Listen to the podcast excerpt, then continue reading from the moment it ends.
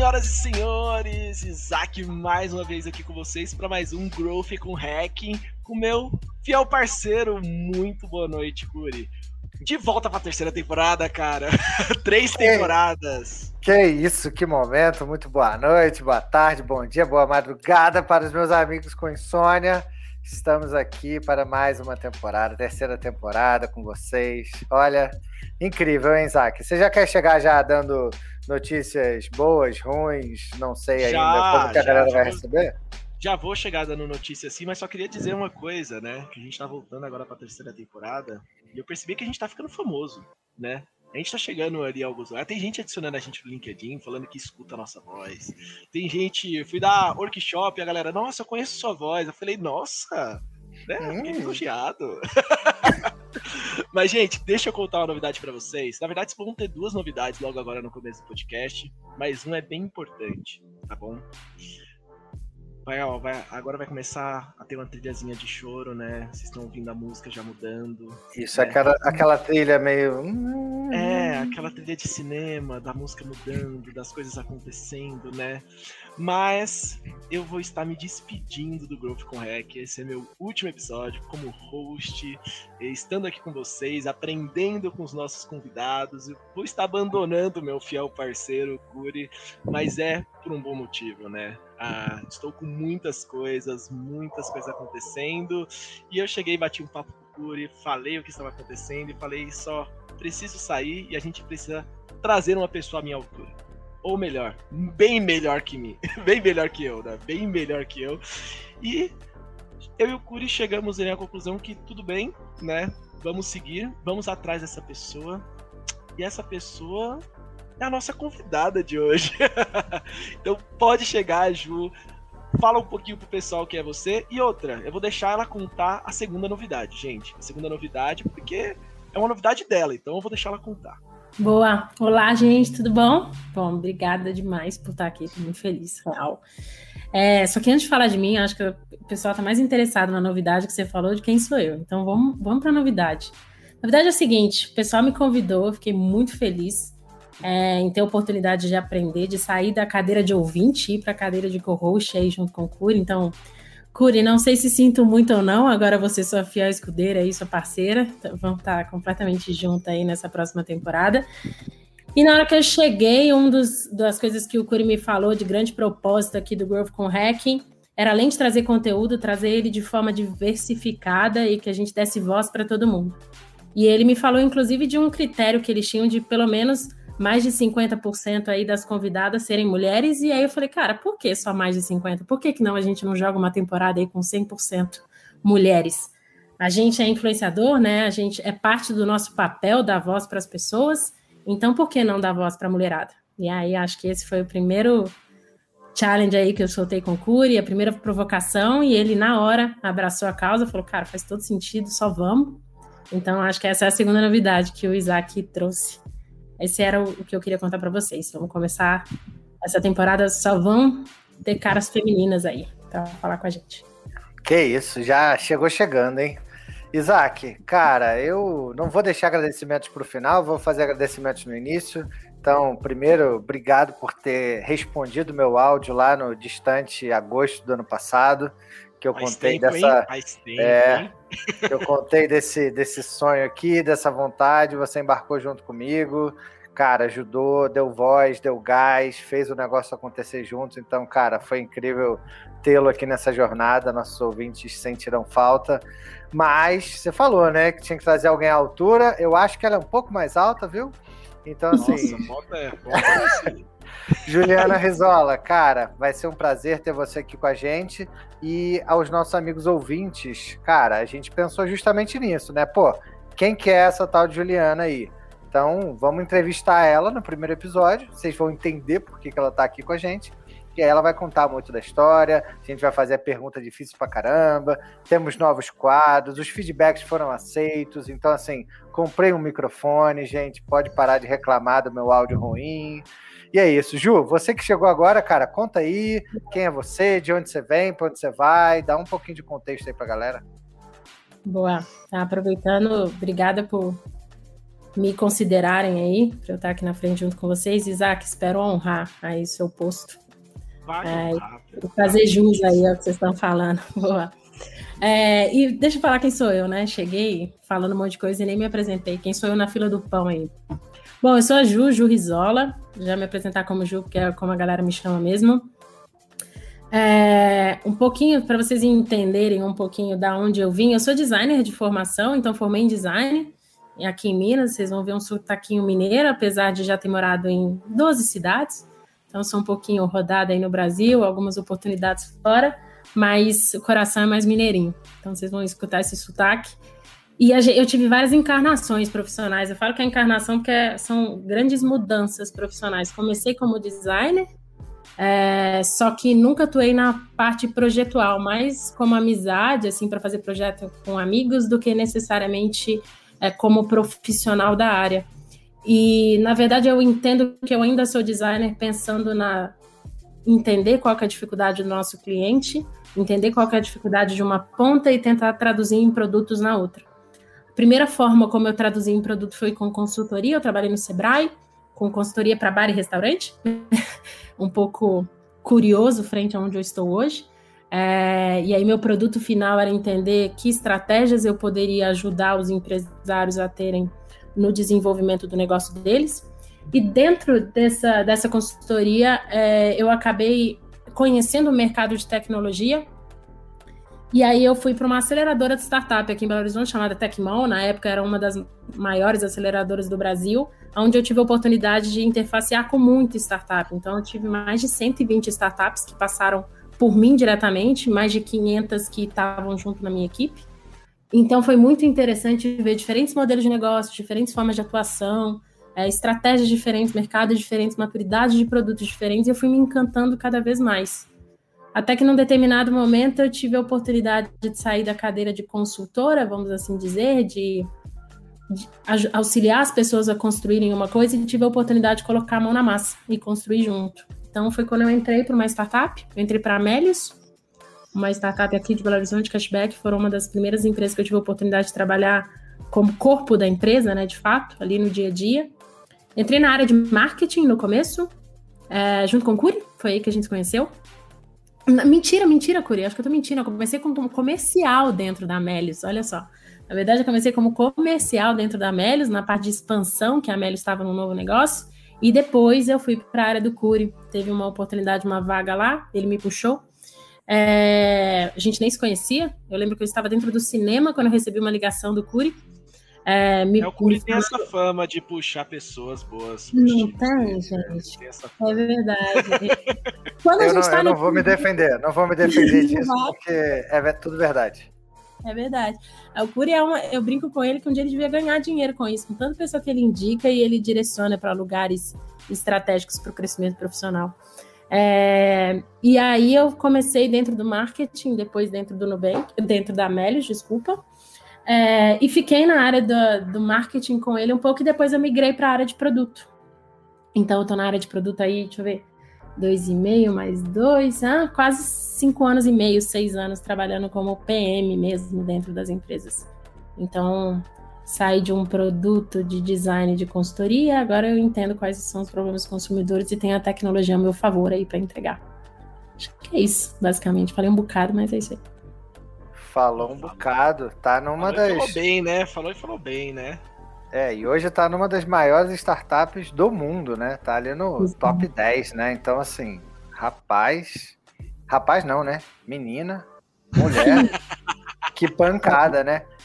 Ju, e hoje a gente tem um episódio que a gente quer falar sobre produto, dados e por que, que produto e dados de mãos dadas geram crescimento, né? O famoso do growth. Cara, por que, que você escolheu esse tema? Por que, que você propôs esse tema? Então, você é uma convidada co-host, então já estou te jogando na fogueira aqui com a gente. Conta aí o porquê que você acha relevante trazer esse assunto para os nossos ouvintes. Boa. É, uma das coisas que eu mais gosto de produto é a quantidade de informação que a gente tem e como que a gente torna essas informações inteligentes para a gente tomar decisão. Então, assim, dado a gente tem de monte, oportunidade da gente conversar com os nossos usuários, hipóteses a gente tem de monte, opiniões dentro de produto a gente tem de monte, de diferentes níveis, diferentes segmentos. É, e aí você so, saber priorizar e tomar as melhores decisões, é, os dados são os que mais ajudam a gente a, a, direcionar os próximos passos de produto. Então, quando eu entrei na área de produto, um dos meus maiores desenvolvimentos profissionais era entender quais, o que, que a gente deveria priorizar e quais eram os próximos passos, e nada melhor do que um número aí para ajudar nesse crescimento profissional, nesse crescimento de produto, desculpa. Então, esse foi um dos motivos pelos quais eu falei, cara, faz sentido a gente falar de produto, mas vamos correlacionar com growth, vamos correlacionar com dados, é, porque eu acho que isso é uma bagagem aí muito forte que, que as pessoas de produto têm que ter para se estabelecer no mercado e construir produtos que de fato entreguem valor e tanto para o business quanto para os consumidores. Rapaz. É. E Ju, já chegando assim, né? Porque você falou, você falou bastante ali sobre você. E você tem um perfil que é muito parecido comigo, né? Uhum. Que você acabou passando por diversas posições, né? Você falou comercial, marketing, produto.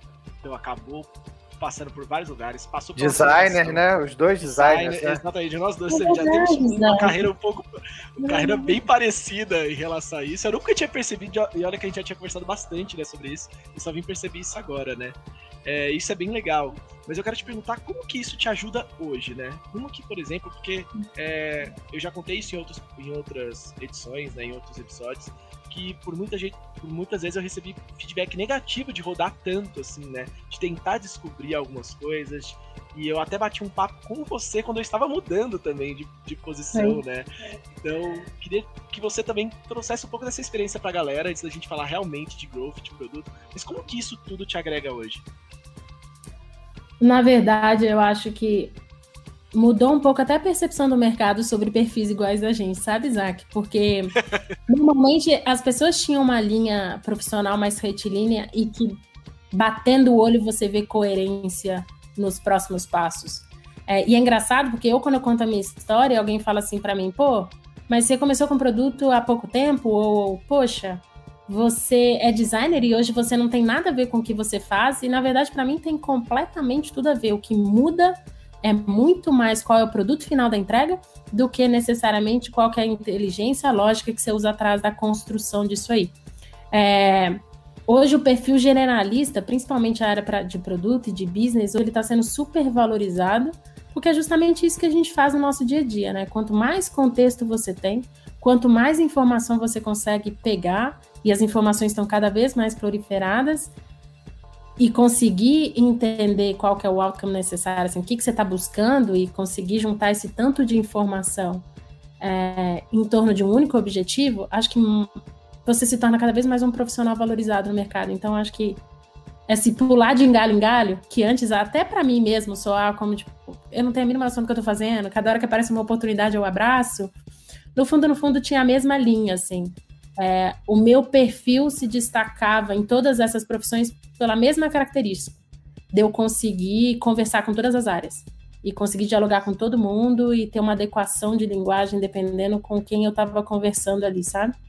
Então foi muito bom para mim essa, esse histórico aí um pouco fora do padrão aí. É, para chegar onde chegou hoje, sinal de que ajudou, né? Então acho que isso conta muito. Isaac, cara, a gente tem por padrão aqui, né? Você que tá comigo aí desde o início, de ouvir muito a galera que, que assiste, que eu ia falar, que ouve a gente, né? Ouvir a galera que ouve, né? De receber os feedbacks e atuar em cima dos feedbacks que a gente recebe aí dos nossos ouvintes. Então, um dos feedbacks foi, cara, por que, que vocês não trazem um quadro novo? E um número relevante ali de respostas sugeriu o mesmo quadro, com palavras diferentes mas sugeriam o mesmo quadro. Então vou pedir para você puxar as primeiras guitarras desse nosso último episódio com você aqui, primeiro da terceira temporada, para a gente chamar o nosso quadro novo Virada de Chave. Por favor, faça essa honra de chamar o Jimi Hendrix ou quem quer que você queira chamar aí. Não, vamos chamar o Jimi Hendrix, você adora ele, então vamos chamar ele. Então entra, Jimi Hendrix, vamos ver as guitarras, né? E Vem a virada de chave. Vamos ver um pouquinho mais como foi a virada de chave da Ju. É, Ju, você vai ter que pensar. Você vai fazer essas guitarrinhas junto com o Curi, viu? gente, as coisas que vocês me colocam, pelo amor de Deus. É porque quem, quem não tá aqui assistindo, gente, é, essas guitarras a gente faz elas com a boca aqui, passa uma vergonha com quem tá no vídeo e tal. E depois, na pós-produção, a gente edita isso e bota a guitarra de verdade. Mas quem tá aqui ao vivo vê uma vergonha que a gente passa ridícula e agora a Juliana não sabia disso, ficou sabendo não. que vai ter que fazer isso a partir dos próximos episódios. Mas Foi era para deixar claro que além da, né, de fazer com a boca, vocês ainda simulam, né, uma guitarra. Ela existe aí com vocês. Então, assim, a cena é bem, é bem legal de ver. É bem legal de ver. Tá no, tá no coração de cada um a guitarra, entendeu? É exatamente, exatamente. Bom, Mas vamos, vamos falar desse quadro. quadro novo. É isso. Cara, quadro novo que a galera pediu foi putz, o que que teve de grande virada de chave? O que que teve de grande momento na sua carreira que fez você ser o que você é hoje? Então, sei lá, foi um, uma mentoria, foi uma caída, uma queda do cavalo, foi uma mudança de empresa, uma mudança de área. Então, qualquer um desses assuntos ou um pouquinho de todos eles. Então, o pessoal quer saber. A gente trouxe para cá o quadro que é a virada de chave então, Ju, conta pra gente o que, que foi uma grande mudança aí na sua carreira para você estar tá bem sucedida e voando aí na sua missão de hoje. Bem sucedida e voando aí, essas são suas palavras, mas vamos lá. É... Coisas de virada de chave. Na verdade, como eu falei para vocês, assim, eu considero que eu tive várias encarnações, mas duas delas me marcaram muito mais, que são mais recentes. A primeira, quando eu estava na Melius, é, que eu mudei da área de marketing para a área de produto. É, e aí foi até, inclusive, Curi, não sei se eu já verbalizei isso com você, mas foi até uma provocação sua. Acho que sim, acho que você já tive a oportunidade de falar isso, mas na época você era meu gestor. E quando eu estava dentro de marketing, várias das provocações que a gente olhava muito para números ali, né? Várias das provocações que a gente tinha de entender o que poderiam melhorar nos números de marketing, eu sempre tive um pezinho em produto, né? E eu provocava muitas mudanças que poderiam acontecer em produto. Então, acho que uma das principais viradas de chave minha foi me jogar para a área de produto. E como eu me joguei foi de fato batendo na porta do CEO e falando para ele: Ô, oh, tô afim de ir para a área de produto. O que, que você conhece de produto? Tecnicamente nada. É, só ouvi falar, mas nunca trabalhei. Mas meu conhecimento é esse, entendo que produto precisa um pouco desse conhecimento e eu tô afim de aprender. E eles resolveram comprar a briga aí junto comigo. Então, acho que essa foi uma das principais viradas de chave na minha carreira, de eu ter batido no peito e falado, quero ir para essa área, e, e ter ido. Então, essa percepção de quais eram os conhecimentos que eu precisava para atuar. Então, foi bem legal. Eu acho que uma segunda virada de chave para minha carreira de hoje, né, de eu estar no Nubank hoje, foi de eu ter me jogado para São Paulo. Eu estava na Melios, minha família é de Belo Horizonte hoje. Eu estava numa empresa que tinha tudo para crescer e está crescendo. Acho que é, de fato ela cresceu hoje no mercado. Mas eu queria ir para o mercado, eu queria ir para São Paulo. Eu queria muito me jogar, construir uma área do zero em produto. É, então eu fui para uma startup mais early stage, que é a Lint, é, que estava começando, que não tinha área de produto. E eu acho que uma segunda virada de chave foi de novo ter batido e falado: eu consigo construir uma área de produto, vamos definir estratégia, vamos definir que time que a gente precisa para fazer esse negócio acontecer. Então, entrar numa empresa que tinha 90 engenheiros na Amélios na época e depois ter ido para São Paulo, para uma empresa que estava começando, para estruturar uma área de produto, foi uma outra virada chave super importante para essa minha necessidade de construir coisas e dar a cara a tapa, sabe? É, achando, mesmo sentando numa cadeira que eu considerava que era maior do que a que eu, muito maior do que eu, é, eu me joguei nas duas nas duas oportunidades. Então, acho que essas duas coisas têm, me marcaram muito, assim, profissionalmente para onde eu tô hoje. Cara, eu gosto dos nossos quadros, Isaac, que a gente pergunta X e a pessoa vem com X, Y, Z, dois sacos de batata, pão fatiado, queijo, maravilhoso. Então a gente pede uma virada de chave e a pessoa vem com duas. Mas tudo eu... bem, acontece. É não, igual, Era igual, era igual a indicação, né? A gente pediu uma indicação, a pessoa vinha com oito indicações. E tudo bem, quem ganha é a gente e os nossos ouvintes. É isso, é isso. É isso. Cara, muito boa essa virada de chave, muito boa. Ju, seguindo no nosso tema da semana aí, produto, dados e tudo mais, cara, KPIs, métricas, custos por taxas de conversão, como que você lida uhum. com essa sopa de letrinhas, de dados, de siglas? Como que é isso no seu dia a dia? Você simplifica essa visão? Não simplifica? Seus dashboards têm mil linhas, 50 linhas, 20 linhas. Conta um pouquinho mais desse dia a dia, que é muito importante nessa para a galera entender como que é essa, essa aterrizada, né? Porque todo mundo fala de dados. Dado é importante, dado é importante, às vezes dado demais não traz informação nenhuma. Então, me dá, dá pra gente aí essa sua visão com relação a isso, por favor. Boa. Eu acho que uma das coisas que eu mais penei quando eu entrei para a área de produto era, primeiro, essa área de, de, de dados, assim, né? Saber traduzir o que, que o dado significava e a área de tecnologia são as duas áreas que eu mais tipo, pirei e falei, nossa, não vou conseguir aprender isso nunca, porque é muito conhecimento para ser absorvido. E aí, uma das coisas que eu mais aprendi nesse processo todo é você ir menos para sigla, para essa sopa de letrinhas que tem um monte, e muito mais no qual é a lógica da construção daquilo ali. Então, não se preocupe em qual que é a sigla exata para eu conseguir entender quanto que é meu custo na hora que eu quero trazer um cliente para dentro, quanto que ele me custa. Se isso chama CAC ou não chama CAC, independe. Entende muito mais a lógica do que está por trás. Então, acho que a forma como eu simplifiquei a visão era muito mais saiba quais são as perguntas certas, quais são as perguntas que estão te direcionando, que aí você vai entender como é que é a forma mais exata de você responder. Talvez você descubra que existe uma sigla para aquilo, mas isso é o de menos, onde a gente vai mais, é, o que vai, vale mais a pena o seu esforço é você entender a lógica que está por trás. Então, isso a gente, gente traz muito para Matou as siglas, matou as siglas, achei maravilhoso. Mas segue aí, foi só, foi só um, só um parêntese. Não é que eu matei as siglas, é porque às vezes a gente fica tão fissurado em aprender como se fosse uma tabuada de matemática, que um mais um é dois e qual é o resultado daquilo, que a gente não para para entender o que está por trás. E aí a gente fica tentando achar um monte de decoreba e aprender um conteúdo que não é de, no decoreba, até porque o dado pelo dado ele não te diz nada. Se você não souber por que, que extraiu aquilo, qual era o objetivo de você ter aquele número, ele não vai te dizer nada nem para você tomar decisão. Então não adianta você ter um, um bando de gráfico com um bando de informação.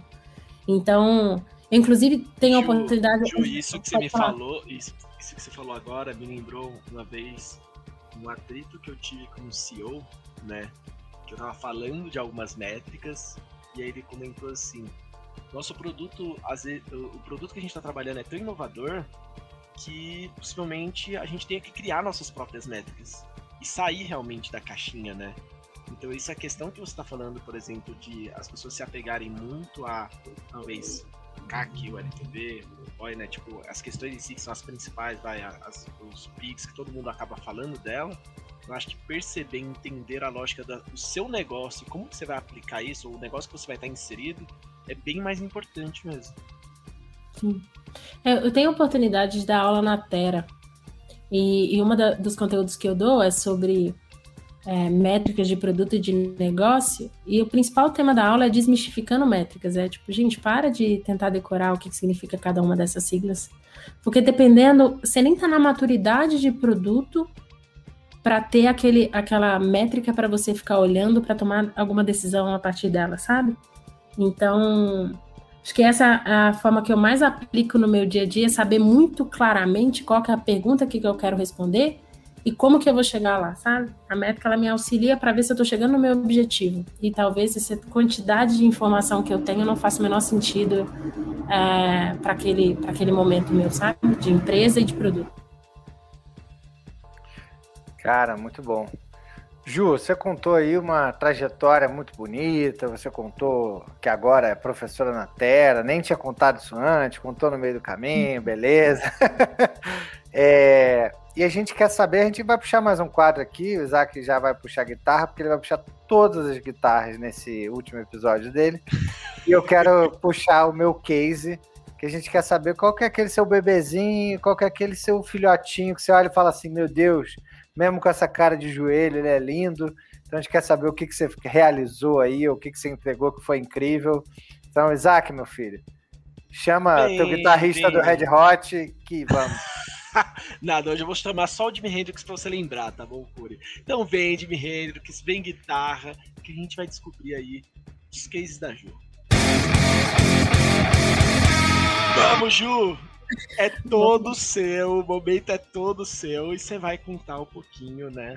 Aí, lá, eu acho que ela vai contar mais de um case, tá, Curi, né? Então eu vou falar seus cases, porque ela já tá chutando balde, né? Então eu vou falar seus cases.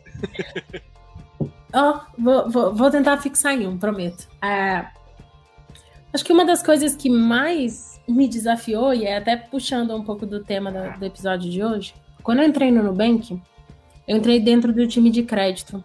E um dos times que eu estava mais forte, assim, mais presente, onde era o meu principal objetivo de entrega de resultado, era um time que não tinha engenheiro, só tinha BA.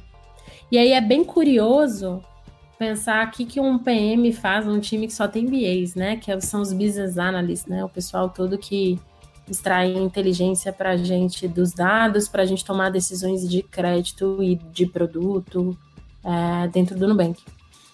E aí foi bem, bem desafiador para mim, porque eu estava entrando primeiro numa empresa estava falando de finanças e eu não tinha a mínima noção de nada, eu não tinha nenhum cartão de crédito, então para vocês terem noção do tamanho do meu crescimento, que eu tinha que, que onde que eu tinha oportunidade de crescimento, porque eu não sabia absolutamente nada do mercado que eu estava entrando.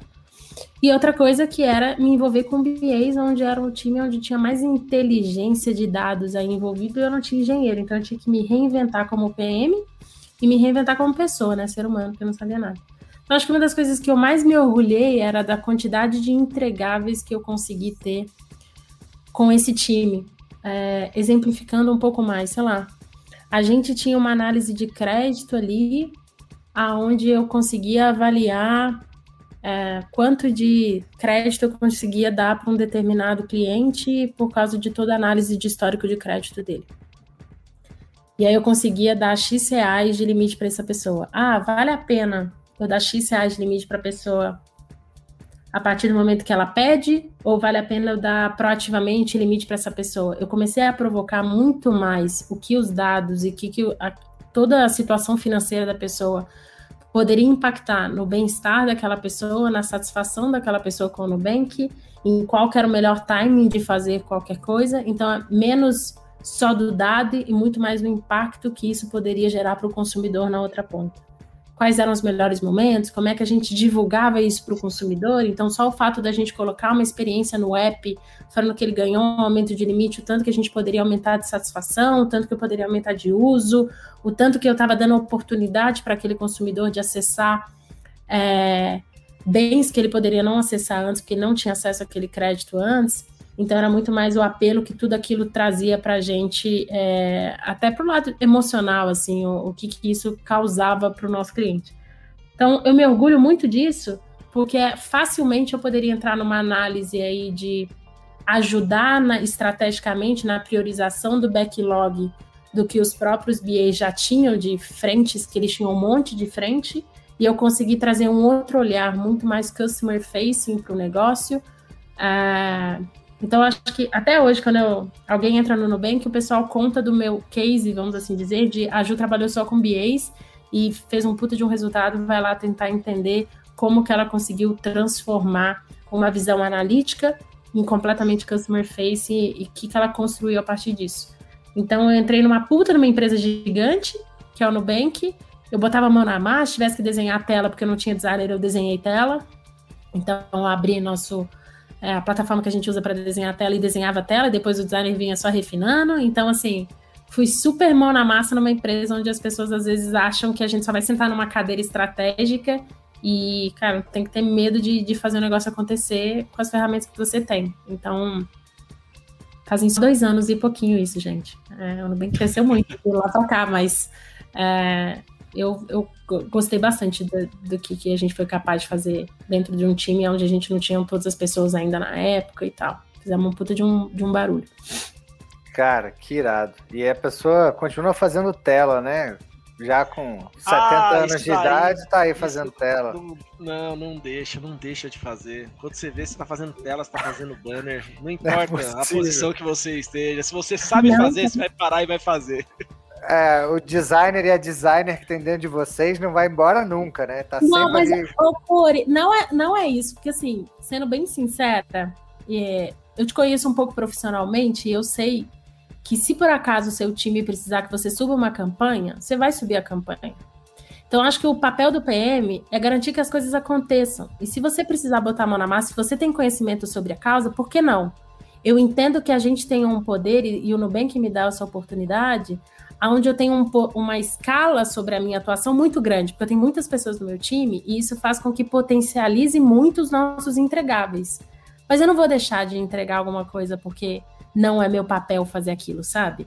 Então, é que, né, a facilidade de ser designer é que os coaches, os, os coaches, coaches do LinkedIn piraram agora, né? Tipo, em vez de falar que não conseguia, foi lá e fez. Ah, Nossa, sim. Pronto. Mas, mas, eu acho que é real isso, e se aplica super. Eu acho que o nosso. É a gente tem que. E depende da maturidade do time. Hoje, eu tenho um time que tem dois designers no meu time, então eu não preciso hoje de colocar a mão na tela, porque eu tenho outras pessoas que têm muito mais conhecimento do que eu e capability do que eu, mas se precisar, vambora, sabe? Dependente de onde você tá. É, ninguém quer ter braço curto no time, né? E você não quer ser o exemplo da pessoa braço curto. Então, cara, excelente, muito bom. Ju, é, a gente contou para você aqui no Behind the Scenes que a gente fugia de roteiro e demoramos para fazer isso, mas já quero fugir de roteiro. Você falou muito da questão de aplicativo, o Nubank é app, eu sei que você já passou por experiência app, desk e tudo mais. Cara, como é que é essa salada aí, entendeu? Qual que é a grande diferença de fazer um produto app only ou app first, depois mobile first ou só para o celular e depois desktop ou um desktop que é um sistema? Assim, quais são grandes, os grandes desafios de cada um desses três caminhos? Tem uma métrica que é melhor ou um deles funciona mais? Dá a sua visão de produto sobre esses três. Não são três devices, né? Mas são três possibilidades. Nem vou falar de tablet porque ninguém acessa nada do tablet, né, gente? Basta você abrir o GA aí e ver que vai ter menos de 1% de acesso. Não vou nem falar de tablet. Segue a vida. Mas sabe, sabe o que é muito curioso, Curi? Porque por mais que você fale bastante de app, eu acho que o Nubank ele é bem reconhecido pelo app, o meu produto final, se for pensar, não é app. Hoje eu trabalho dentro do cartão de crédito do Nubank. Principal produto de consumo do meu cliente não é o aplicativo, é o, é o limite de crédito, né? Então é bem curioso para o nosso lado entender como que eu construo uma relação num aplicativo, sendo que o produto final meu é um cartão de crédito não é online, é completamente offline. Então é bem curioso dentro do Nubank como é que esse desafio roda. Obviamente o time de acquisition, né, o time que onde as pessoas se aplicam para o Nubank, fazem todo o processo, o processo de registro, o produto deles é o aplicativo. No meu caso, meu produto não é o aplicativo necessariamente. Eu uso o aplicativo como suporte de canal de comunicação com o meu cliente. E eu posso talvez extrapolar e ter um desenvolvimento de um produto ali dentro? Posso mas não é o produto final, não é o objeto final de desejo do meu cliente, entendeu? Não é dali que ele vai extrair a proposta de valor que ele quer de fato, que é acesso a limite de crédito e usar o cartão de crédito. É, então, é, é, esse desafio dentro do Nubank é muito constante e que cada time acaba ficando responsável por uma coisa. E a gente vê muito mais essas, considerando app, desktop, desktop mobile site, muito como plataforma, cada um desses times utiliza e explora, entre aspas, mais daquela determinada plataforma para entender qual é o melhor ponto de contato para o cliente. Mas acaba que, para mim, às vezes, o app é forte tanto quanto um e-mail. Porque talvez o cliente abre mais o meu e-mail do que um app. Então você vai Mas, entendendo. Gente, tô, agora, agora eu tô choquei com essa informação. A, a hashtag Murilo. Olha essa aspa aí que maravilhosa. Mas vamos aí. É, porque o que que acontece? O que eu quero entender, eu não quero entre, né? Eu não quero forçar que o meu cliente use meu aplicativo. Eu quero entrar na vida do meu cliente, utilizar do melhor meio e canal de comunicação com ele para ser mais assertivo para ele. Se por acaso ele preferir olhar uma determinada informação via e-mail, porque é mais é, consumo, né? Ele consome muito mais o e-mail do que o nosso aplicativo, vamos embora por e-mail. É customer first, first, não é product first. Eu não tenho que estar apaixonada pelo, pelo meio pelo qual chega o meu consumidor, eu tenho que estar apaixonada por como que meu consumidor vai receber aquela informação da melhor maneira. Então... Qual desapega? O desapega tá aí, né? Eu saio da LX, mas a LX não sai de mim. mas é isso mesmo. É, a gente brinca, não se apaixone pela solução, se apaixone pelo problema, e é isso. Então, se por acaso eu entender que mobile site para o meu, meu perfil de cliente é, tem um uso maior, eu vou priorizar isso em detrimento do produto. Então, é, sim, existe uma grande diferença de atuação, porque existem até ferramentas diferentes de metrificar. Hoje eu não uso, por exemplo, ferramenta de mapa de calor no meu aplicativo, não faz diferença. Talvez se eu tivesse um site, se meu produto fosse o site, eu usaria. Tô falando que o Nubank não usa, tá, gente? Tô falando eu, meu time hoje dentro do Nubank não usa esse tipo de ferramenta. Então muda muito de aonde que o seu cliente usa mais, qual é qualidade e quantidade de informação que você precisa ter para tomar decisão. Como ali não é meu principal meio, eu deixo de olhar muitas ferramentas e não olho muitas métricas, por exemplo, hoje de site, de desktop, porque não é o principal canal de comunicação com meu, o meu cliente. Eu te respondi? Respondeu um pouco mais até do que precisava, mas foi excelente. Eu acho que essa parte do. Qual, qual que é o termo que você usa? User-centric? Não. Customer. User first? Customer, Customer first, é isso? É, cara, e, e, a galera meio que dá uma. Assim, minha visão, tá?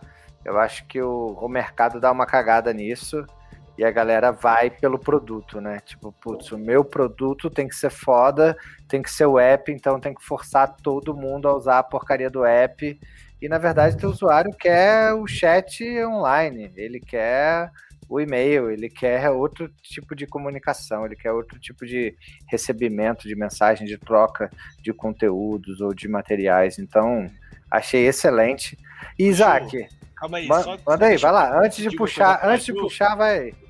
Isso, antes de, só para pedir um pouquinho para Ju, porque por muitas vezes a galera que escuta a gente, às vezes uma galera muito que tá startando, né, tá buscando algumas certas informações e ela escuta algumas palavras, às, às vezes cria uma confusão. Explica um pouco melhor pra galera o que é o Customer First e como que realmente você aplica isso é, no dia a dia. Boa. Customer First, eu acho que no discurso a gente escuta muitas empresas falando é, e na prática nem sempre é, é a realidade. Customer First é você de fato colocar o seu consumidor como ele que puxa a linha, sabe? Ele que puxa qual que é o caminho é, você faz as coisas por ele e para ele. Obviamente, você precisa de um business que pare em pé, porque senão você não vai ter customer nenhum. Então, obviamente, a conta do business tem que fechar, mas você está drivado na necessidade do seu consumidor sempre. Uma das coisas que a gente fala dentro do nosso time, para a gente estar tá sempre olhando para o customer, é eu não quero saber, vamos assim dizer, né, qual que é o seu próximo entregável de produto. Então, eu não estou fazendo teste iterando sobre teste sobre um produto, mas eu estou iterando sobre a proposta de valor que eu estou entregando. Então é muito mais focado em garante que você está fatiando a sua entrega de valor e que você está entregando valor o tempo inteiro do que garantir que você está fatiando o seu produto para ser entregue. Porque é muito fácil a gente se apaixonar pelo produto quando a gente desenha o long term vision de produto, que muitas pessoas fazem isso, né? Qual que é o long term, né? Como é que eu vejo o meu produto daqui a X anos? Então, beleza, como que eu entrego uma parte desse produto agora, depois, depois, depois, depois, depois.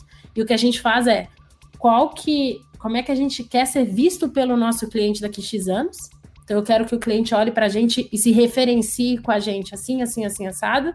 E para eu chegar ali, o que, que eu faço primeiro, o que, que eu faço segundo, o que, que eu faço terceiro, o que, que eu faço quarto. Porque o produto muda com muito mais velocidade do que a necessidade do nosso consumidor. Então tem que estar muito mais voltado para a visão a longo prazo de como que eu quero ser referenciado pelo meu cliente, do de como vai ser o meu produto. Eu posso usar o produto para tangibilizar isso, mas não é ele que vai drivar a minha tomada de decisão. Então a gente vai para esse caminho, assim, para ajudar a gente a não se apaixonar pela solução e muito mais pelo problema que a gente está tentando resolver. Que beleza, hein?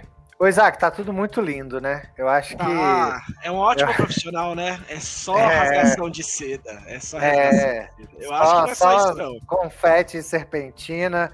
E temos o nosso quadro preferido dos nossos ouvintes por duas temporadas seguidas. Foi eleito o quadro que a galera mais aprende, mais se diverte. Então, Isaac, puxa aí Jimi Hendrix com Janis Joplin, por favor. e vamos pro Saia Justa, meu querido. Vamos lá. Eu adoro saia justa. Também é, meu, é, é, o meu favorito, porque eu dou muita risada, eu me divirto. Já saíram várias histórias maravilhosas. E agora eu quero ouvir as Merdas da Ju. Ju, esse quadro aqui, para você que está chegando agora, para os nossos ouvintes que estão chegando agora, é, é, o quadro que a gente quer saber o que, que você falhou aí na sua carreira, algum projeto que deu errado, alguma coisa que você tentou lançar e foi catastrófica, se você recuperou, se não recuperou, se você levou algum aprendizado ou não levou. Porque tem gente que sai com aprendizado daquela merda que aconteceu e tem gente que fala assim, putz, fiz merda e é isso, acontece, corrigi para próxima, sabe? Ali não reverteu. Então, conta pra gente aí o que foi a sua maior saia justa na sua carreira. Nossa, gente, se vocês falaram que eu falei muito em virada de chave, eu dei mais de um exemplo do case, vocês acharam que ia dar mais de um saia justa, eu teria N para contar. Porque, assim, se tem coisa que eu já fiz, foi errar. É... Um bocado. Tá?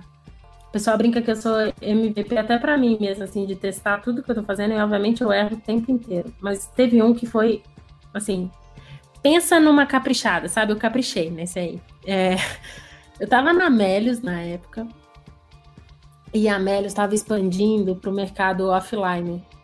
É, aí ela já tem cashback no mercado online, e ela estava indo para offline, ela estava lançando a maquininha do, de cartão que você passava o, o cartão lá, registrava o seu telefone, enfim, e ganhava um cashback. E eu estava nesse time e eu estava super focada em expansão, super focada em expansão. Teve uma certa confusão no briefing, eu entendi uma coisa, e eu sou super vai lá e faz, super mão na massa. Em alguns momentos do vai lá e faz e mão na massa, a ansiedade de fazer acontecer não para para pensar muito bem em como fazer o negócio. E aí o que aconteceu? Vamos expandir, vamos expandir, vamos expandir. Quem é de BH, tiver a oportunidade de escutar, vai lembrar. Porque BH, a gente, além de fazer um negócio, todo mundo fica sabendo que você faz o negócio errado, sabe? O que, que a gente fez na época? A gente resolveu dar. A gente não, assim, posso assumir total aí a, a responsa. Dar 100% de cashback em posto de gasolina. Isso significa que você ia no posto, enchia seu tanque e recebia 100% de cashback na hora. Mas assim, tinha um teto, 100 reais, ah, e achei que. Ah, bom. Achei que qualquer valor. Vou, vou encher meu tanque e vai ser feliz. Vou encher minha carreta, né? Carreta furacão, né? leva, leva até aqueles. Como é que chama? Aqueles negocinhos, aqueles balde, não, aqueles pote para encher de gasolina. Mas não. É, é bom contar o caso assim, porque o Isaac achou já 100 reais ótimo. Pelo menos eu coloquei um teto. Mas não, gente, é tipo, 100 reais é muito dinheiro. Pensando em custo de aquisição do nosso consumidor, pensa aí, né? Eu tô dando. pagando 100 reais pro meu consumidor entrar, dando de dinheiro de volta para ele. E aí eu pensei na minha cabeça que eu tava fazendo a melhor coisa do mundo, porque o momento uau do, da, da Melios é quando você resgata o seu dinheiro para sua conta e você tem um, um valor mínimo para resgatar, que é 20 reais. Eu falei, cara, eu vou dar 100. A pessoa vai botar o dinheiro no posto, vai sacar na hora uma puta de uma grana e ainda vai sacar na hora. E ainda vai ter um momento uau na hora. Tipo, tudo maravilhoso. Gente, na minha cabeça fazia todo sentido. E aí a inteligência da pessoa aqui pensou nisso num dia à noite falou: vou fazer acontecer. Porque tava no final do mês, queria bater budget. Tudo junto, assim. Vou fazer acontecer. Liguei para os donos de posto na hora. E aí eu falei, quero ver se vai dar conta. Liguei e era, deu. Era o combo perfeito, era o combo perfeito. Ah, perfeito, fiz tudo acontecer. É isso aí. Em cinco minutos, eu falei com os donos do posto, eles falaram assim, mas como assim? Eu vou bancar o quê? Eu falei, você não vai bancar nada. Tudo a gente vai bancar. Tinha budget, tá, gente? Assim, tinha. Mas tem que saber como gastar, né? Eu só gastei. Já Enfim. diria a Bela Gil, vocês podem estar substituindo budget por orçamento também. Mas vamos lá, pode seguir. É, é isso aí, obrigado. Feedback, você ouviu dois já. Aí, beleza. Na minha cabeça fazia todo sentido a estratégia. Cara, eu tirei essa ideia num dia e pro dia seguinte o negócio ia, ia, acontecer, porque era final do mês, sei lá, era dia 29 e tava sobrando, entre aspas, né? Sobrando dinheiro e a gente não tinha batido a meta. Então, vamos com tudo, vamos ser agressivo. Fomos com tudo, fomos agressivos, divulgamos isso. Gente, pensa num cenário caótico numa cidade, numa empresa. Porque o que, que aconteceu? Os postos de gasolina que tinham gasolina para quatro dias acabaram nas primeiras quatro horas a gasolina dos postos. Meu Deus. Tinha uma fila absurda nas entradas dos postos. Absurda. A maquininha do cartão tinha que ser na nossa maquininha. E aí o tempo da resposta da maquininha, obviamente, muita chamada ao mesmo tempo, diminuiu drasticamente. Então, além da fila da espera no posto, tinha que passar o cartão. Os donos dos postos ficaram desesperados e começaram a passar em outras maquininhas e depois a gente teve que reembolsar o coisa. Então, assim, gastei mais dinheiro do que deveria ter gastado. Polícia, porque assim, parou a cidade, literalmente. Então, tipo, tinha filas e filas, gente puta, porque acabou a gasolina e queria abastecer, porque não tinha horário limite, só tinha dia, não tinha horário limite. Eu comecei a subir no aplicativo de desesperadamente horário limite. Pensa o CX, como é que não estava feliz. O time do CX, gente. Se Mas, gente, o problema, o problema foi que deu ruim no negócio. Você deu ruim na cidade. Na cidade, gente. Se for fazer uma coisa errada, vamos fazer com força, né? Vamos, vamos criar história nisso aqui. O time de CX, gente, eu amo o time de CX. Eu já era muito próxima, até porque eu vim de marketing e o marketing CX era junto. Mas eu, na época, assim, até hoje eu sou apaixonado com esse time, é o time que eu mais escuto na minha vida. O time abraçou tanto a causa ficou um time no atendimento, no chat, e parte do time foi para a rua, nas filas dos postos, para conversar com os clientes, explicar o que estava acontecendo, pedir desculpa e auxiliar, acalmar a galera na fila. O time de finanças também estava apaixonada comigo, porque assim, imagina, entra um monte de dinheiro e sai tudo no mesmo dia, então o fluxo de caixa da empresa não estava feliz comigo. Então, assim, eu fui capaz de causar um tumulto bem grande na cidade, dentro da empresa, porque a empresa, obviamente, parou para tratar isso. Todo mundo abraçou a causa, então foi assim. Cara, eu já admirava o time, admirei ainda mais, foi super legal, mas assim, caos total. Conseguimos reverter, então foi assim, um processo de criação muito rápido e sem amarrar todos os pontos. Depois conseguiu reverter a integração da, do time como um todo e da Melius como um todo que abraçou a causa foi muito forte. Teve o lado positivo, que deu um puta de um buzz, rádio, TV. Do lado positivo, tipo, ei, Melis deu 100% cashback. Algumas coisas do lado um pouco negativo. A pergunta, então, bateu a meta? O que, que você chama de meta, assim, se eu falo? Não, é que você, não, não, é que você falou que tá no final do mês, né? Tipo, vocês então, tentando... eu bati o um número, não consideraria que eu bati a meta, não. Mas o número eu bati. Mas a meta eu acho que não. Acho que não, não, não tomaria a mesma decisão de novo, não. É, teria repensado muito mais é, da, de receber o briefing e atuar muito rapidamente. Acho que a velocidade da atuação é muito importante, mas a inteligência sobre a atuação vale mais. Então, acho que eu fui muito imediatista mas eu vi a força também de uma marca, a força de um time trabalhando junto, a força de uma reversão. Depois rolou um pós-mortem, um pedido de desculpa oficial para a empresa inteira, um documento explicando todas as lições aprendidas, quais foram os erros, por que não fazer isso de novo e quais foram as lições aprendidas. Então, assim, leva uma imensa de uma bagagem. Mas dei um causinho aí, viu? Foi, foi um caos aí. Não. E aí, Isaac, um saia justa para sua despedida que parou uma Rapaz, cidade. respeito, de respeito, adorei. parou a cidade, parou a empresa, parou, nossa, parou todo mundo. É, já diria a Carol com K que você é pra tombar também, né? Imagina Não, se ela é... starta isso em São Paulo, gente. Ou um Rio de Janeiro da vida. Também. Na verdade, tinha posto de São Paulo e tinha posto do Rio também. O negócio é que a força da Melius em Belo Horizonte é muito grande. Então, o impacto disso em BH foi muito grande. Em São Paulo tinha um, dois postos. A gente reverteu lá mais rápido, porque começou depois. Então, os aprendizados aqui a gente já jogou lá limite. Foi bem mais rápido. O buzz da marca lá era menor.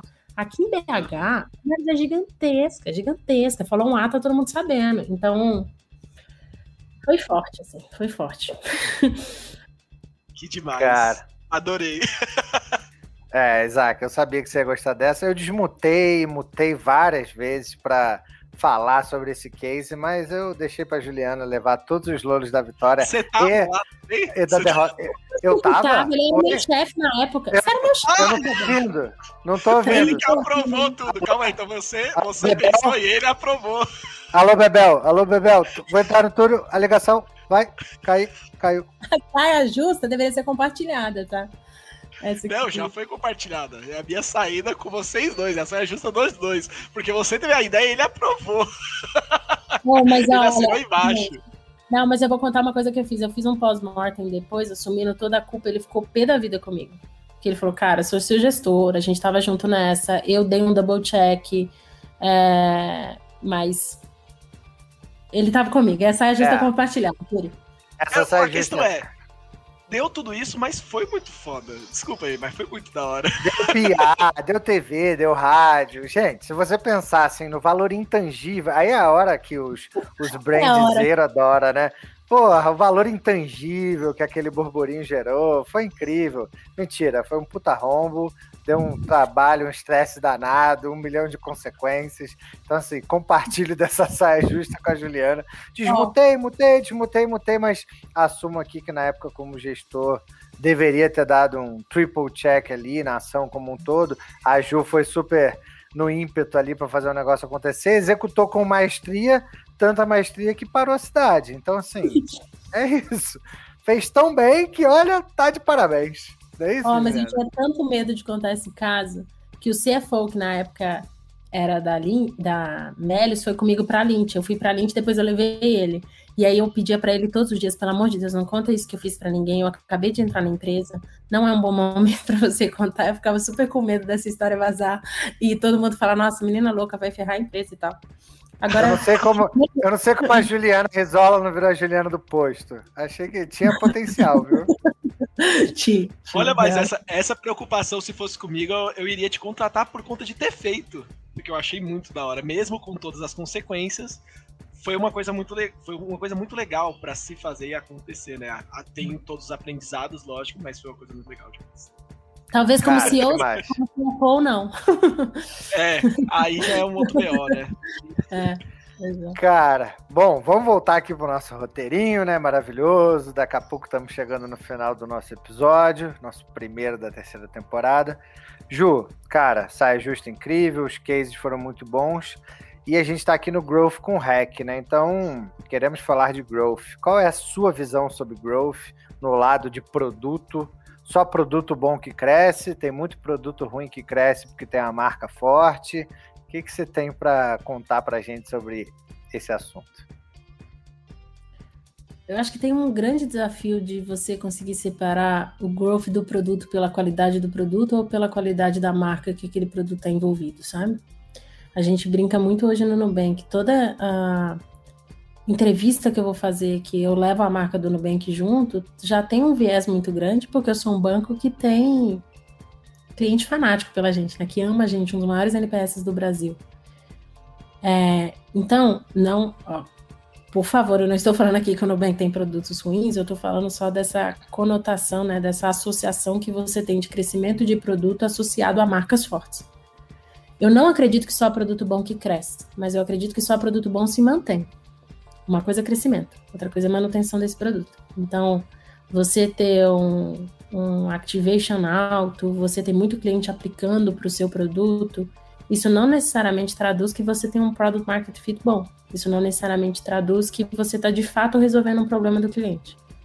Jornada, para mim, tem um impacto muito maior na qualidade do seu produto do que um crescimento de ah, número de pessoas dentro do seu produto, número de aplicantes dentro do seu produto. Então, se você me perguntar só produto bom que cresce, não. Só produto bom que se mantém, eu acredito que sim. Ah, uma afirmação um pouco audaciosa, mas eu sou muito mais olhar de engajamento do que de crescimento de produto como associado à qualidade do produto que, que você está trabalhando. Olha. Até porque, até porque as pessoas também têm que entender, que é também uma opinião minha, uma afirmação que eu também trago aqui para polêmicas, que produto, né, ele nunca tem fim. Então, se você tem um produto ruim e você se manter com esse produto ruim, desculpa, gente, você tem que rever muitas coisas que você está fazendo. Né? É, se você tem um produto ruim e você passa anos e anos com esse produto ruim ali no, no seu colo, é, tem um problema com a cultura da empresa, né? Vou ser bem sincero com isso. Gente, eu vou, eu vou discordar levemente da Juliana. Eu sabia que isso ia acontecer em algum momento nesse episódio. Ju, cara, eu gosto dessa sua visão de que produto ruim não se mantém. Mas a gente tem inúmeros cases fora da nossa bolha startupeira uhum. e tecnologia de produtos terríveis que são praticamente monopólios, são péssimos, uma experiência horrível e estão aí, firmes e fortes, grandes corporações. O que, que você acha? Você acha que o futuro é vão vir startups e derrubar, sei lá, empresas de telefonia, por exemplo, alguma coisa assim? Eu acho que faz todo sentido quando você traz a conotação de dependência da, do, do cliente para o seu produto. Quando você tem livre mercado e N concorrentes, aí eu acredito que vai ser muito mais difícil você se manter no produto por uma dependência do seu cliente. E se o seu produto não for bom, acho que morre. Se você está falando aí de mercados tradicionais, onde você tem uma dependência do cliente com o seu produto, é muito menos um seu produto é bom ou seu, é ruim, ou é a única opção que seu cliente tem. É, existe uma forma de análise de produto hoje que chama Chanelis, não sei se já ouviram falar, que ela tira um pouco da o quanto você indica esse produto, que é muito mais da conotação de NPS, e entra numa conotação de Chanelis, que é se esse produto não existisse, o quanto que ele te prejudicaria. Para olhar a avaliação, para ter a avaliação isolada do produto, porque NPS envolve um pouco mais de experiência de marca, experiência de atendimento para mim, ele traz muito também um viés de conotação de dependência. E não necessariamente porque as pessoas não querem que seu produto morra, é porque elas amam o seu produto. Então, por respondendo mais objetivamente, no meu ponto de vista, mercados que você tem monopólio, esse tipo de avaliação eu concordo com você que não faz sentido. Mercado onde você tem livre concorrência, vamos assim dizer, apesar de teoricamente temos em todos, mas onde você tem uma oportunidade de reinvenção, eu não acredito que produtos ruins continuem no mercado, não consigam parar em pé. Mas é boa, é ponto de boa. vista. Não, muito bom, muito bom. Isaac, meu filho, puxa o último, último quadro. quadro. Por favor, vai, vai, vai, vai o feliz. Último, último mesmo, o último mesmo, gente. eu vou puxar o último quadro, que é um dos meus quadros, eu quero ouvir as indicações da Ju, né? que é um dos quadros que eu mais gosto e que, por muitas vezes, na, no meio da indicação, eu já estava abrindo a Amazon e fazendo o pedido do livro, por exemplo. então eu quero super ouvir essa indicação da Ju. Última vez que vocês vão ouvir aí eu puxando as guitarras, chamando o Curi para puxar as guitarras. Então, Curi, puxa as guitarras, vamos ouvir aí um pouquinho da Ju. E ouvir isso não é um public post. Só vem guitarra, meu filho!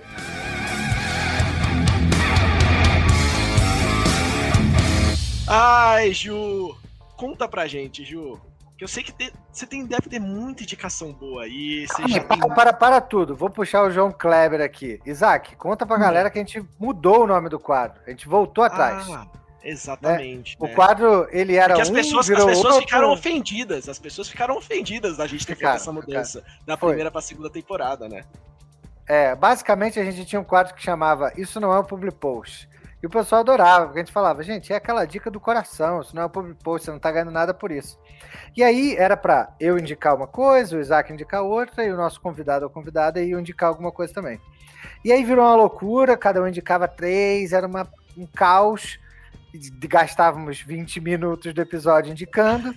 E aí falamos assim: olha, eu e o Isaac agora vamos ficar quietinho e só nosso convidado ou convidada vão indicar, então virou Indica 3.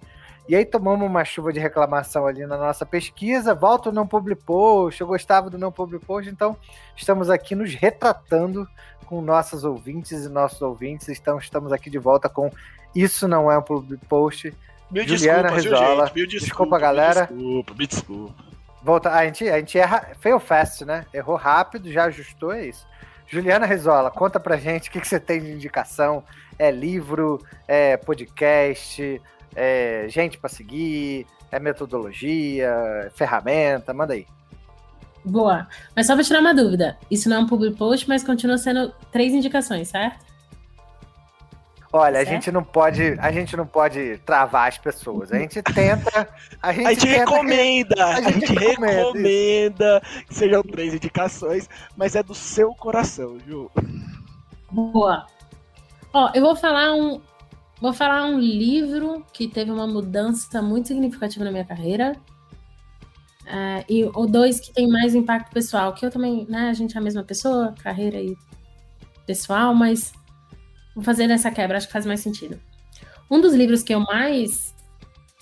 Bom, uma vez eu recebi um feedback, para vocês entenderem, que eu sou uma pessoa, vocês não têm né, vocês têm só ouvindo, mas eu sou bem gesticulo bastante, sou bem expansivo. É, e eu comecei a entender que a minha forma de comunicar poderiam passar mensagens diferentes, porque eu tenho uma comunicação um pouco mais agressiva, até no meu tom de voz, forma como eu gesticulo, etc. Então, um dos principais livros quando eu entrei em produto, eu estava indo completamente para a área de estudar tecnologia, e aí eu aprendi que o que, que eu mais precisava era aprender a me comunicar de maneira mais assertiva, foi Comunicação Não Violenta. Eu não sei se vocês já tiveram a oportunidade de ler esse livro. Mas é um livro que me auxiliou bastante na forma como você fala, na forma como você recebe, porque é, a comunicação não é só. É uma via de mão dupla, então você tem que ter a habilidade de se expressar e também entender que não necessariamente o que você está ouvindo da pessoa é necessariamente o que ela quer falar. Então, você garantir que você está escutando da melhor forma, ter um ouvido ativo. Então, esses foram os livros, um dos livros que mais me auxiliou na minha carreira de produto. Não foi um livro técnico, foi um livro de comunicação. Então, acho que esse é o primeiro. Legal. É... Outra coisa, outra que eu profissional, eu pessoalmente estou mudando bastante. É... Existe uma pessoa chama Fernanda Nobre. Ela é, foi artista da Globo, atriz. Eu acho que ela ainda é atriz. É, não, ela ainda é, mas ela está participando mais de teatro. Ela chama Fê Nobre. É uma, uma das pessoas que eu mais sigo hoje, não tem nada a ver com técnicas, mas é porque eu fui criada num cenário extremamente masculino. Eu tenho dois irmãos homens. É, eu sempre gostei de esporte, eu sempre fui uma pessoa muito. onde meu lado masculino sempre foi muito fortalecido. E então eu tô cada vez mais estudando sobre feminismo e eu sou um, machista, uma machista em desconstrução, acho que como a grande maioria das mulheres, assim. Então a Fenobre é uma inspiração para mim, porque ela me traz vários questionamentos sobre feminismo, aonde a gente se posiciona, e ela traz muito menos o conceito sobre e muito mais um como enfrentar as relações. Então, é, ela traz muito ela, ela é muito empática, assim, sabe? De trazer a situação real e colocar você, tipo, ah, sabe aquela situação? Sabe esse tipo de relacionamento? Isso não é normal. Sabe quando você escuta isso e sempre achou que isso é normal? Isso não é normal. Então ela me provoca muito em parar de achar que tudo é de normalizar as coisas, porque a normalização das coisas vem muito num, num critério de construção da sociedade. Então ela é uma das pessoas que eu mais escuto hoje é, para o meu desenvolvimento pessoal, assim, e de aprender a dar voz e entender que como eu sobrevivi a um ambiente machista, às vezes foi me masculinizando e não dando valor ao meu lado feminino. Então, ela é uma das pessoas que eu mais escuto hoje. Então, acho que ela é, é um outro public post aí. É, e o terceiro, que eu vou ser disciplinada dessa vez, já que todos os outros eu não fui disciplinada, é um chamado Os Quatro Compromissos. É, não sei se vocês tiveram a oportunidade também de ler, mas esse livro ele fala sobre. Ele, o, o subtítulo dele é um guia, um guia prático para a liberdade pessoal. Ele traz quatro tópicos de uma maneira muito forte. O primeiro é seja impecável com suas palavras, então é você não ser leviano na forma como você se coloca. Então, mais uma vez falando de comunicação, mas é bem importante de entender o impacto, a responsabilidade emocional sobre o que você fala. O outro é não leve nada para o lado pessoal. É, então, quando alguém fala de você, na realidade, a pessoa está expondo a si mesma, não está expondo ela. E quando alguém. Isso eu também trago muito, faço muito uma referência do lado profissional. O outro é não tire conclusões. Então, é atenha-se apenas a informação que você tem é, e não é toda a realidade. Então, eu sempre falo, existe a minha, a sua verdade, a minha verdade é a verdade que ninguém nunca vai saber. Então, isso reforça muito. E o último ponto é sempre dar o melhor de si. Em qualquer circunstância, sempre dê o melhor de si. Então, eu levo isso para o meu lado profissional e para o meu lado pessoal muito forte. Então, acho que esses Esse são. me pegou, hein? Isso me até me arrepiou quando você tava comentando. Porra. Quando você tava falando, isso até me arrepiou. Eu já abri a Amazon e já. Pra finalizar, óbvio. né? Estou comprando, já tá indo direto pro meu Kindle e vai virar meu próximo livro. Caramba. É isso. É, compra com um clique, né, gente? Pelo amor de é, Deus. É... Compra com um clique. Amazon. Maravilhoso. Oh, mas, ele... mas que demais essa indicação. Muito obrigado. Vocês vão. Mas aqui. Diga. Ju, adoramos hum. suas indicações. Eu vou fazer uma indicação, porque é o último episódio do Isaac, então eu não vou me controlar. E aí, quando eu fizer essa minha, minha indicação, eu vou dar tempo pro Isaac fazer a indicação de ouro dele da despedida. que depois a gente vai encerrar este episódio maravilhoso. Então, você falou muito ali da questão da comunicação e tudo mais, Ju. Não sei se eu já indiquei isso em episódios passados, mas gostaria de reindicar, caso já tenha falado, peço desculpa a todas e a todos, que é o Radical Candor, da King uhum. Scott, e é maravilhoso. E assim, uhum. se alguém em algum momento chegou para você e falou assim, cara, Ju, sua comunicação é violenta, você peca nisso ou pega naquilo, é porque essa pessoa se importava genuinamente com você e ela teve a coragem de se colocar num puta papel de vulnerabilidade de que você poderia achar ele ou ela um tremendo de um babaca naquela situação. Então a pessoa se colocou vulnerável, você te deu um feedback que é um presente e você aceitou uhum. e você conseguiu mudar. Então tem um framework muito legal lá da King Scott que fala sobre esse Radical Candor, que eu recomendo demais, vale a pena. Tem muita gente que se utiliza desse Radical Candor para ser um grosseiro idiota. Então assim, não é para isso, tá, gente? Então Radical Candor é quando você é radical na sua franqueza ali, mas você realmente se importa com aquela pessoa, você quer que ela evolua profissionalmente. Então é um baita livro. Quem tiver curioso, vai lá no YouTube, busca Radical Candor, tem um vídeo no YouTube que é muito bom. Vocês vão aprender um pouquinho mais sobre isso. Isaac, ganhou tempo aí, meu filho? Ganhei tempo. E, e aí, quando vocês estavam indicando, eu falei, cara, vou indicar uma coisa totalmente diferente. Mas por dois motivos, e um dos motivos é relacionados a gente. Eu vou te indicar, gente, uma plataforma maravilhosa que... Olha o public post, olha o public post. tinha que eu... ser, tinha que ser, tá certinho. Eu não, eu não podia, né, deixar de indicar a, a plataforma do Coigoback, né? E eu vou te explicar e vou te dar dois motivos para você acompanhar ela. O primeiro, que você vai ser uma maneira de você é, ter cashback. Então ela é totalmente saindo de marketing, tá, gente? Você vai ter cashback, você vai conhecer criptomoedas e é um produto que está começando agora tá muito legal e é um dos motivos eu estar saindo aqui do Growth com Hack. E o segundo motivo, que é mais voltado para marketing, é que eu estou trabalhando ativamente dela, ela está crescendo absurdamente mês a mês e vocês podem e junto comigo nessa jornada aprender um pouquinho, vou trazer bastante conteúdo no LinkedIn, todos os testes e aprendizados que eu estou tendo com ela. Então também venho, além de usar, além de explorar esse novo mercado, me acompanhe, quem sabe eu volto aqui no Growth com Hack para contar um pouco de toda essa experiência que eu estou tendo nessa jornada. Quem sabe, quem sabe a gente não te chama na quarta temporada. Quem sabe, quem sabe, quem sabe. Faz o trabalho direitinho que a gente vai pensar no seu caso, tá bom? Tá bom, tá bom. Eu vou tentar me dar o meu melhor nesse, nesse trabalho. Uh, Isaac, tivemos ótimas indicações da Ju, um baita episódio. Eu vou rasgar cedo aqui para te agradecer que a gente está chegando ao fim. Então, cara, obrigado por todo esse período com a gente, todas as moderações, todos os fala, senhoras e senhores, que você já animava o pessoal na chegada.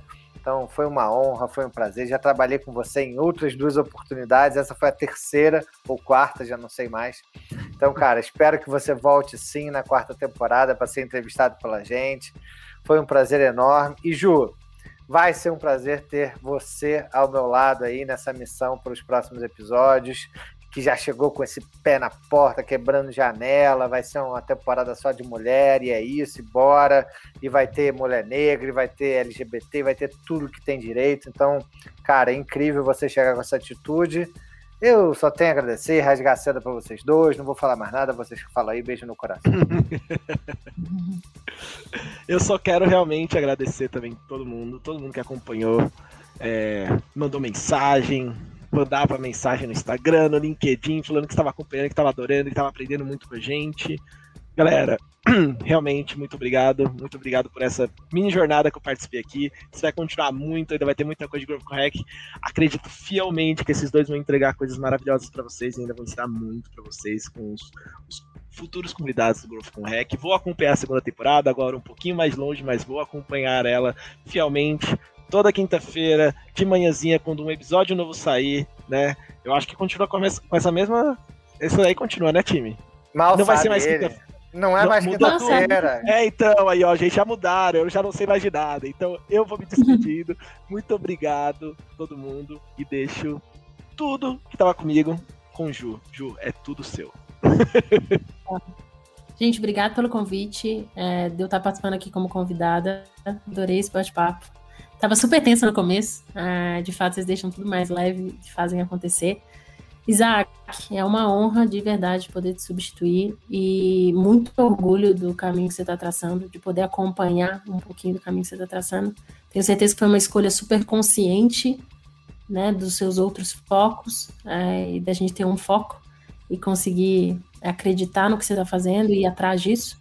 Pode ter certeza que a gente vai estar tá aqui te aplaudindo, torcendo e você é o nosso mentor, né? Então, assim, tenho certeza que você vai estar próximo. Talvez não aparecendo aqui com os nossos ouvintes, mas vai estar do nosso lado na construção disso aqui. Isso aqui é filho seu também, pode ter certeza disso, tá bom? É aquela famosa Obrigada, troca de famosa troca de advisors, né, Isaac? Um advisor é. pra lá, um advisor pra cá. A gente não se separa, não dá mais, é fogo. É isso. Gente, foi um prazer recebê-los e recebê-las nesse primeiro episódio da terceira temporada. Um prazer, Ju, ter você aqui e nos próximos episódios liderando essa missão aqui comigo. Isaac, foi tudo lindo, maravilhoso. Pessoal, um beijo no coração e até a próxima.